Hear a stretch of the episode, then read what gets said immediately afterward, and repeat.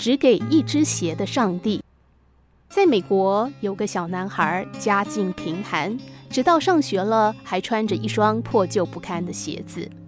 他听别人说，圣诞节那天在任何一家商店，只要把自己想要的东西告诉上帝，老板就会代表上帝满足你的要求。圣诞节到了，他看到一家鞋店的鞋架上有一排漂亮的鞋子，走进鞋店，对老板说。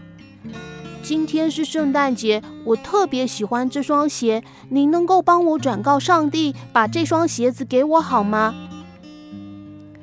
老板看了看他脚上的鞋子，就明白了一切。接过鞋子说：“好的，孩子，我这就去跟上帝说说。”然后拿着鞋进到屋里去了。不一会儿，老板出来了，不过手上只拿着一只鞋子，交给小男孩说。孩子，上帝说了，他只能够给你一只鞋子，剩下的那只得由你自己想办法赚钱来买。小男孩问：“那我需要赚多少钱才能够得到另外一只鞋呢？”老板说：“两块美金。”小男孩说：“那好吧，我想办法回去赚钱。不过，另外那只鞋子你一定得帮我留着哦。”老板笑了笑说：“放心吧。”小男孩回家之后，靠捡拾回收物赚够了两美金，高高兴兴地跑到那家商店去付钱。老板边夸奖他，边把另外一只鞋子给了他。从此，他拥有一双漂亮的新鞋子。小男孩长大之后，当过救生员、解说员、广播员。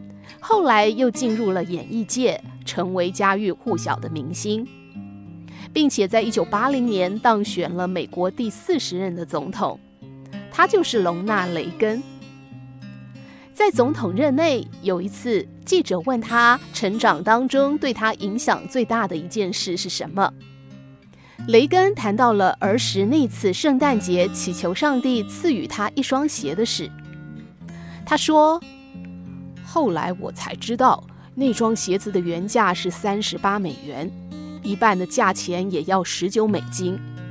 老板只要我两美元，不过就是想让我明白一个道理：上帝是不会给你想要的全部，他只会给你一部分，还有一部分是要靠自己的努力去争取的。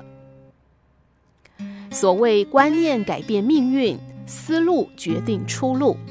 一个正确观念的建立，比千金还可贵。